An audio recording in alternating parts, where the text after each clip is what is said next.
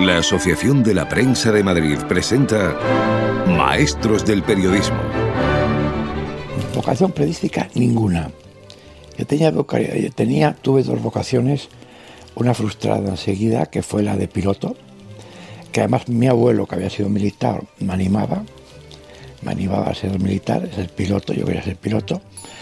Sí, yo siempre recuerdo que una vez en la, en la escuela primaria, esas cosas que te acuerdas de siempre, preguntan una pregunta esta que se hacía a los niños y tal. De, ¿Tú qué querías ser de no ser una persona que todo que te gustaría ser? Y yo dije, yo pájaro. ¿Y por qué? Yo porque me gustaría volar. Diego Carcedo nace en Cangas de Onís, en Asturias, en 1940.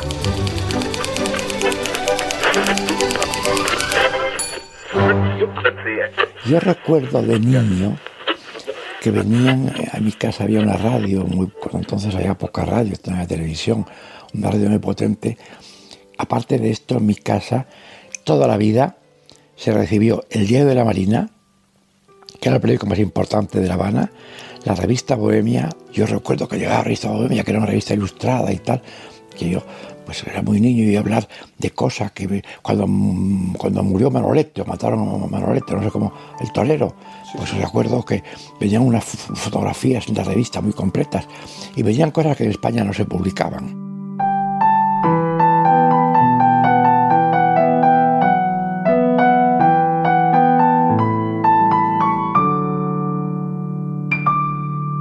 Mi padre quería que su hijo fuese o abogado o médico. Yo mm, me matriculan para estudiar medicina, en estudiar no había ni medicina, para estudiar medicina en Valladolid. Pero yo en realidad le digo que yo no quiero hacer medicina, que no quiero, que no, que eso no me guste, que no me quiero y tal. Yo era muy rebelde. Bueno, yo me vine aquí a Madrid a estudiar y tal, y a estudiar, empecé a estudiar en la Universidad de Oviedo, después me vine aquí a Madrid, y aquí conocí a cuatro personas muy conocidas, sobre a tres especialmente. Uno llamado José Luis Balbín, otro llamado Graciano García, fundador de la, creador de la Fundación Príncipe de Asturias, ahora la princesa, y Juan Delillo, que fue director de varios periódicos, pero que prácticamente no salido a Asturias. Y los conocí, estos estaban aquí preparando el ingreso en la escuela de periodismo. Había que preparar un examen que era muy complicado en tres fases. Se presentaban muchísimos, creo que en este caso éramos más de 400, de los cuales creo que solo había 42 plazas. Había que presentar un trabajo explicando por qué se quería ser periodista. Y yo no tenía una razón para decir, y me decía alguien, mira, es muy fácil. Tú dices, escribes que a ti te gusta mucho, o sea, que tú que eres como la portera de tu casa, que te gusta mucho saber todo lo que ocurre y luego contárselo a los demás y que te gusta mucho eso, pero claro, que quieres hacer esto seriamente y tal, escribe esto y tal. Y cogí unos folios y escribí lo que me había dicho Balbín. Y al día siguiente me fui a la escuela de periodismo, los entregué aquellos folios y ya pues me comprometí al examen que anunciaron que iba a ser en la Facultad de Medicina porque éramos tantos. ¿Qué consiste el examen? Bueno, el examen consiste en tres partes. La primera es conocer un idioma moderno. Y daban el inglés, el francés, el, no sé si el alemán, yo sé que, y mm, el segundo era un examen, un test de curiosidad periodística y el tercero un examen oral. Entonces, el primer examen, eh, ponen el primer examen y yo cogí francés, sabía francés, que me iba a volar francés, yo sabía francés ya desde, sabía en francés, traducir un artículo, me acuerdo, de Le traducirlo, lo traduje, y pasé la primera prueba que de los 400 podemos pasar 200 o menos, o menos ya. Y viene la segunda prueba. Eh, ah, me acuerdo, me acuerdo que cuando estábamos en la segunda prueba, que era un examen, un test de curiosidad periodística. Claro, 60 preguntas, que yo me acuerdo que las cogí, me puse a... Y yo no, entendí ni la, ni la mayor parte, no tenía ni puñetera idea. Por ejemplo, me acuerdo de una que era ¿a qué se llama el mar de Castilla? ¿Qué cojones era el mar de Castilla? El mar de Castilla. Que pasados siglos supe que era un pantano que habían hecho no sé dónde, que le llamaban el mar de Castilla, pero yo no lo sabía. Tardaron unos cuantos días en salir los exámenes, las, contaron las 60, de tanto las 60 cuestiones, Y este aquí que suspendemos de los, los tres, porque Balvin ya estaba en segunda, pero Juan de Lillo y tal suspenden y apruebo yo. Y apruebo yo sin saber por qué, ni cómo, ni cuándo. Y voy al tercer examen. El tercer examen era oral. Y el oral consistía, eran tres. Tres profesores y había que pasar por los tres. El primero era Luis María Ansón, que yo había oído hablar de Ansón, claro, del ABC, que ya era famoso, ya mucho mayor que yo, famoso y tal, y me coja Ansón y tal. Y el primero me pregunta que qué arte me gusta a mí, que qué artes me gustan y tal. ¿Te gusta la pintura? Estoy para decir, sí, pero bueno, soy daltónico y no se bien. Dijo, pero digo, sí, bueno, sí, sí, pero sabrás y tal, no sé. Digo, bueno, sí, estuve, visité a los museos y tal. Digo, sí, estuve en el Museo del Prado. Dice, ¿y, de los muralistas mexicanos qué sabes? Digo, ni puta palabra. No sabía que eran los muralistas mexicanos, ni nada que se le parezca que después escribí, ni puta, ni puta palabra. ¿Cómo No sé qué. Pues no salió.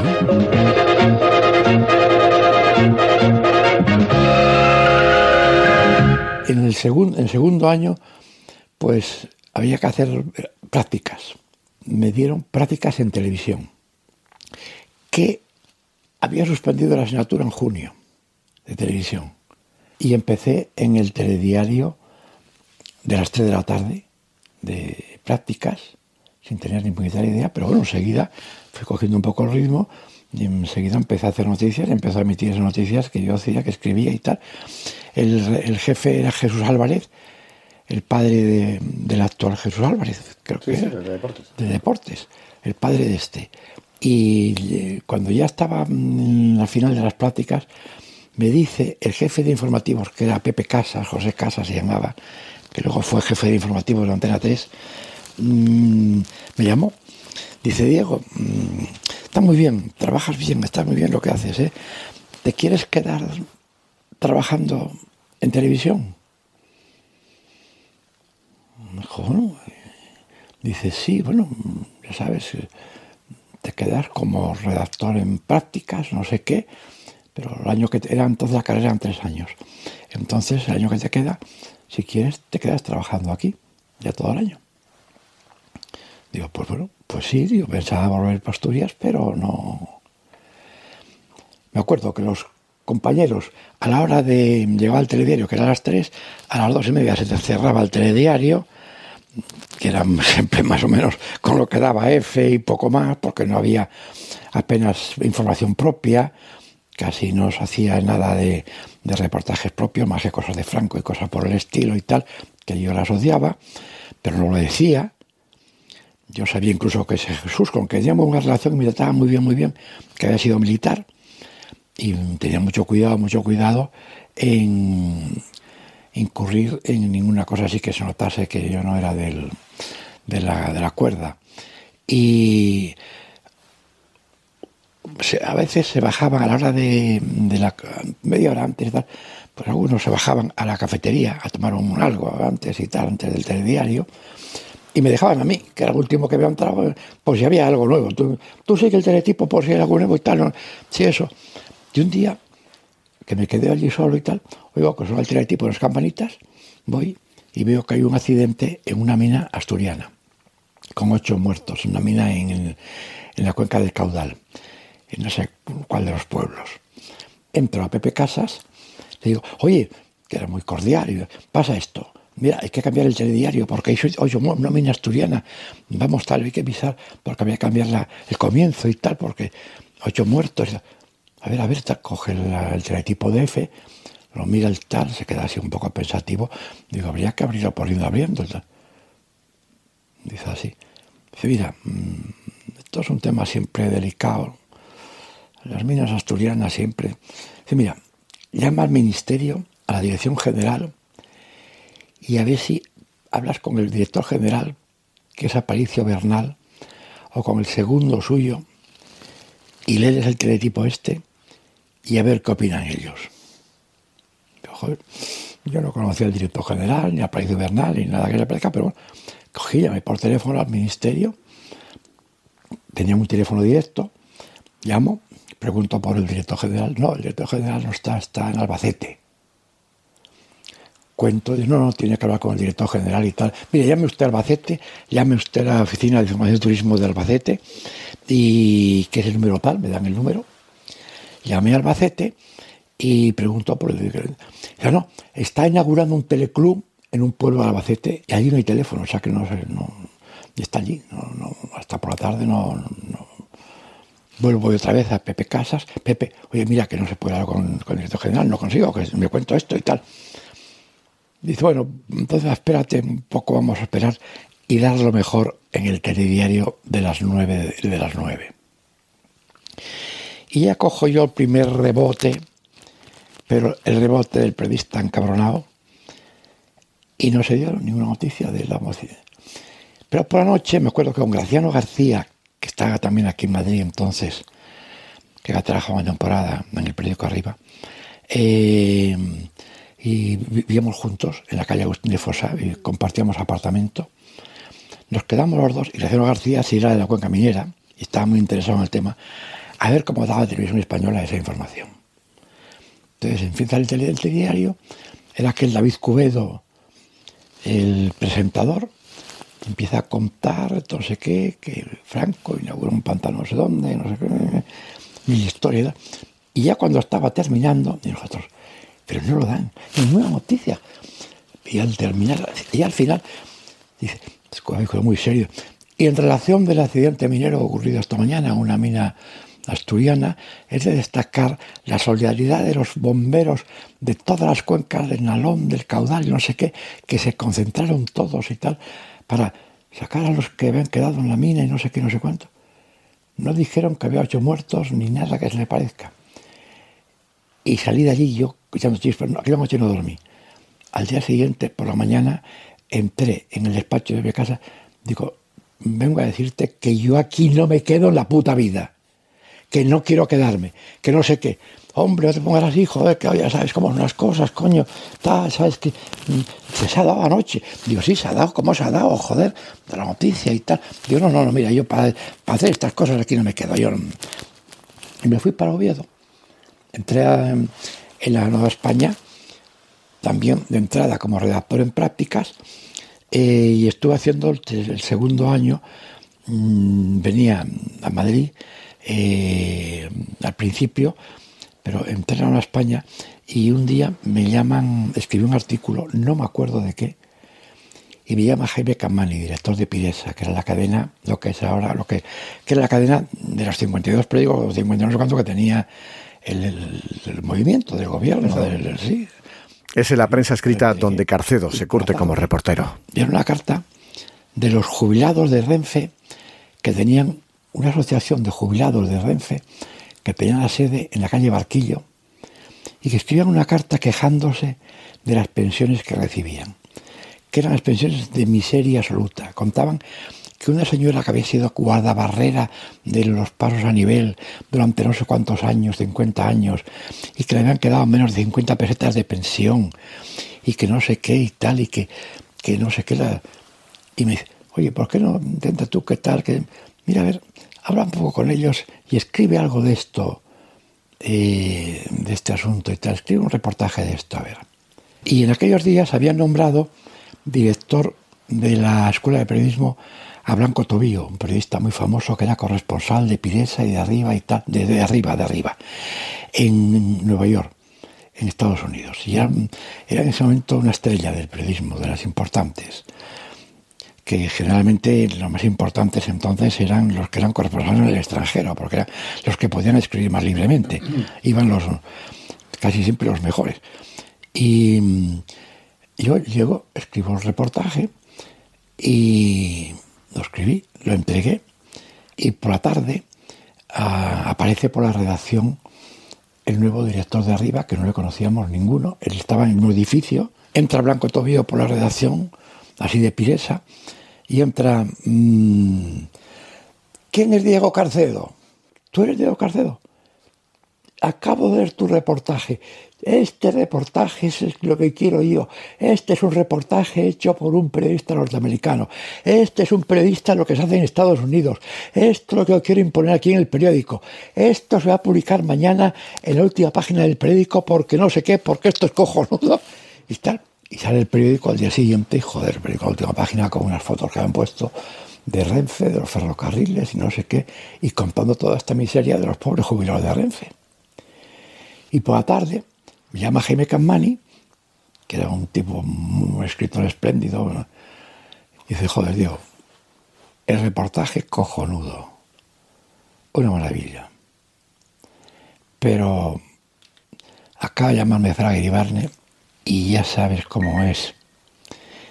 He hecho una fiera me dice que quién cojones es ese Diego Carcedo, que cómo se puede publicar esto en arriba, en el periódico de que fundó José Antonio I de Rivera, o no sé, el periódico del movimiento, y no sé qué, y no sé cuánto, que ese Diego que no le que no vuelva a escribir nada en un periódico español, que no quiero ver su nombre más publicado en ningún sitio. Este le pasa a los caballeros después y tal. Lo que vas a hacer, búscate un seudónimo y a partir de ahora pues escribe con seudónimo un tiempo y tal. Y digo, no, yo con seudónimo no escribo. Digo, dice el tipo, pues con el nombre completo, te llamas José Manuel, con el primer nombre. Como... Digo, no, no, no, no. Yo siempre escribí, todo lo que escribí hasta ahora, he firmado Diego Carcedo. Digo, yo lo que puedo hacer es escribir sin firmar. Dice, bueno, bueno, pues, pues, pues mira, pues, pues sí, mira, pero vamos a ver mientras le pase el cabreo y tal. Y sin firmar, y estuve pues como tres o cuatro meses escribiendo lo que me encargaban, los, nada importante, cosas que entonces, pero sin firmar. Su primera cobertura internacional destacada es el inicio de la dictadura de los coroneles en Grecia. Es el año 1967. Llegué a Atenas por la noche, me fui al hotel y empecé a hacer como hacemos los periodistas trampas de vez en cuando. Una de las primeras trampas que hice que me ligué con una telefonista del hotel. Y le invité a cenar y no sé qué, no sé cuánto. Y al segundo día la convencí que por las tardes. Primero, tardaba muchísimo en te darte las, como el teléfono para que llegara la crónica, para dictarla. Tardabas a tira cuando estabas allá tarde. Y conseguí primero que me pusiese más rápido las conferencias. Y al segundo día conseguí que, me hiciese un favor que me llamase los periodistas franceses para dar sus crónicas, que me reconectase también el teléfono de mi habitación para escucharlas, a ver qué contaban ellos. Ya al final de los 14 o 15 días que estuve allí, 16, el primer ministro, que era un, coronel Papadopoulos, y anuncia una conferencia de prensa de Papadopoulos. Va a hablar en griego, yo no entiendo nada de griego, seguramente lo doblan al inglés y tampoco sé si lo inglés no lo voy a coger yo bien y mucho menos, y claro, esta va a ser una crónica muy delicada y tal, pero yo me siento al lado, en el, borde del pasillo, y entra el coronel, y entra allí todos estos, en la, se sientan en la presidencia y tal, y cuando estábamos así, el Papadopoulos, entra un chico con unos paquetes de papeles así, atados con una cuerda, y lo sueltas y pum, pum, pum, tres montones de papeles a mi lado. Y yo, según el Papadopoulos empezó a hablar, y, veo que estaban uno en inglés, uno en griego, otro en inglés y otro en francés. Y sucesivamente, como todos los colegas estaban pendientes de lo que decía Papadopoulos, yo me acerqué así y cogí un papel en francés y el otro en inglés. Y cojo así, me los leo y veo que anuncia que se cargan la monarquía, que mandan a culo a Constantino, que no ganan. Digo, hostia, esta es la noticia, joder.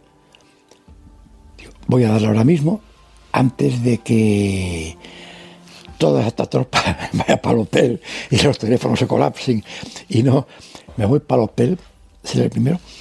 Redacté una crónica, pise corriendo, serían las, no sé, las, en este momento en Atenas, que allí pues es una hora más y serían las, las 12 o la una.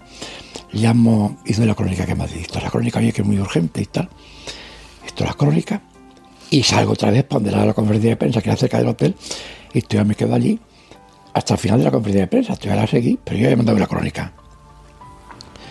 Y nada, muy bien, pues, quedamos por ahí después. Los periodistas eh, nos íbamos como siempre a tomar alguna copa, no sé qué, no sé cuánto. Y... Aquella tarde, mejor dicho, aquella tarde, me llama una compañera que se llama Maribel Hernando, que aún anda por ahí, que es la mujer de Miguel Ángel Gozalo. Dice, Diego, lo tuyo acojonante, pero la putada que te han hecho es para no contarla. ¿Qué pasó? Después que Gaitán, el redactor jefe, leyó esto, dijo, pero, a ver, ¿y esta noticia? Joder, esta noticia la noticia. A ver, a ver, pero esta noticia la ha dado la agencia F van a verla. No, la agencia F no ha dicho nada. Pero como yo este Diego Carcedo, que vino aquí de Asturias, no sé qué, ¿y cómo cojones esta noticia este? A ver, a ver, empezaron no sé qué. Llaman a la Reuters y la Reuters no le había dado nada. Entonces, da esta orden que no se dé la noticia. Y este, este seguro, ¿qué tal? Este no debe saber idiomas, este debe inventársela y no sé qué, y no sé cuánto y tal. Y no se da la noticia hasta las 4 de la tarde, en que ya lo dieron todas las agencias y llega por la agencia F y dan la crónica mía.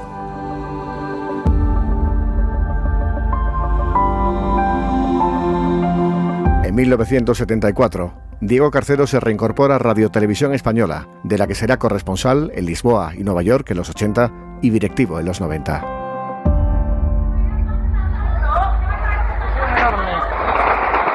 ametralladoras. Acaba de estallar quizás la batalla por Saigón. Son exactamente las 6 y 20 minutos de la tarde, 28 de abril. Hace instantes tomó posesión el presidente Min. Ese tiroteo nos acaba de sorprender en la Rue Tudor, en el centro de la capital. No sabemos de dónde procede, no sabemos lo que está ocurriendo.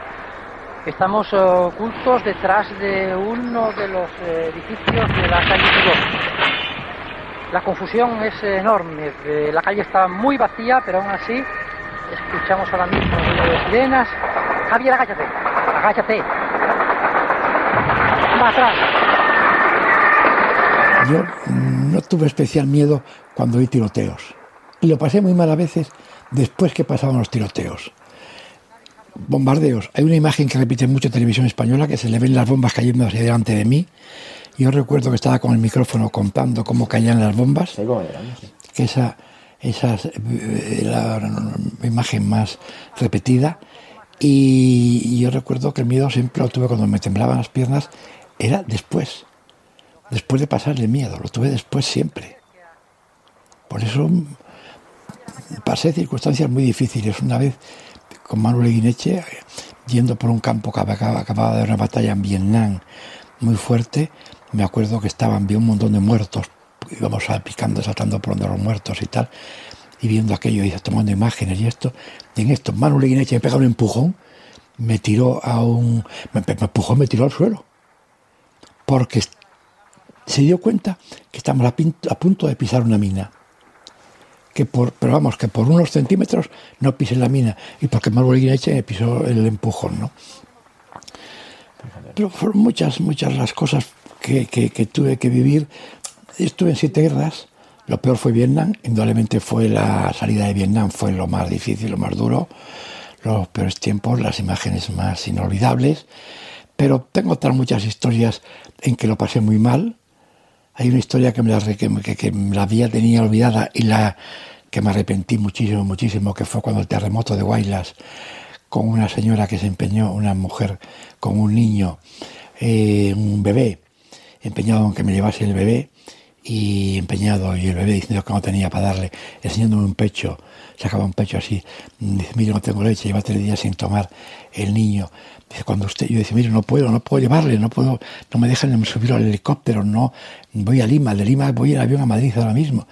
Dice, mire, usted en cuanto llegue a Lima, el primera casa que vea, deje el niño a la puerta de la casa y toque al timbre fuerte, que ya vendrá alguien a abrir la puerta y la persona que recoja al niño no le va a dejar morirse y a mí se me muere esta noche. Y yo no cogí al niño. Y todavía cuando lo cuento ahora mismo, me duele. Y eso me costó a mí muchos, muchos, muchos problemas mentales, ¿sabes?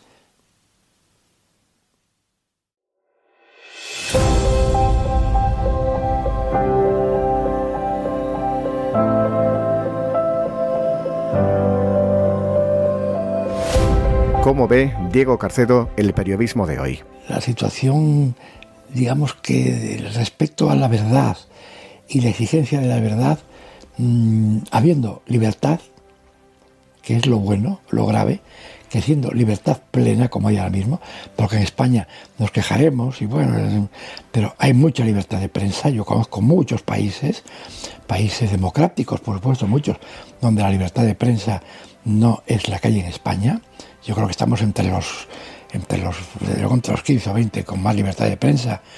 Y sin embargo, se está abusando de algunas cosas de las redes, por ejemplo, sociales, han sido nefastas en este sentido.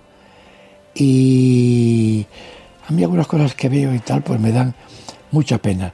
Por otra parte, sí me alegra mucho ver que están mejorando muchísimo el nivel de los profesionales, mucho mejor formados, sobre todo formados no solamente en la, la parte técnica o, de oficio que tiene la profesión, que también, sino sobre todo en la parte de cultura general y de formación de lo que es la realidad de la sociedad en el mundo.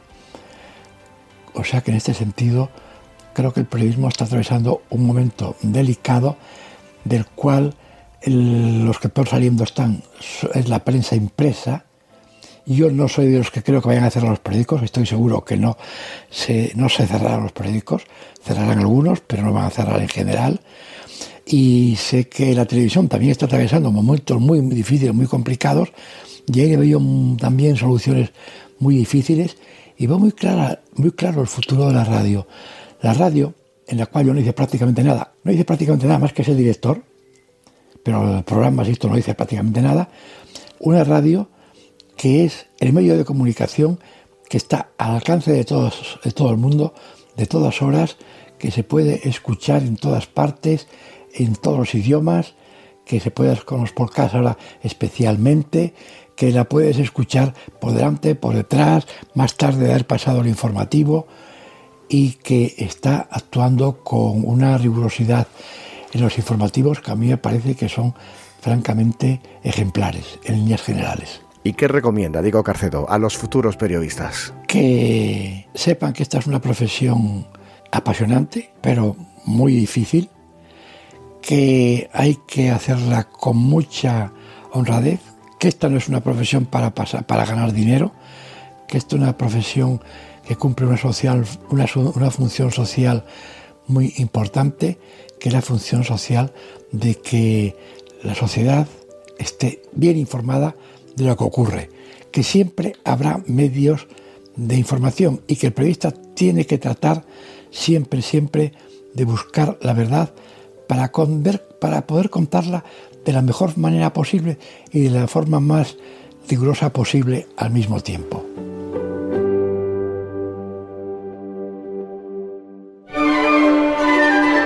Maestros del Periodismo, un podcast de la Asociación de la Prensa de Madrid. Con la colaboración de la Fundación La Caixa. Y con José Martín en la coordinación. Dirigido por José Antonio Piñero.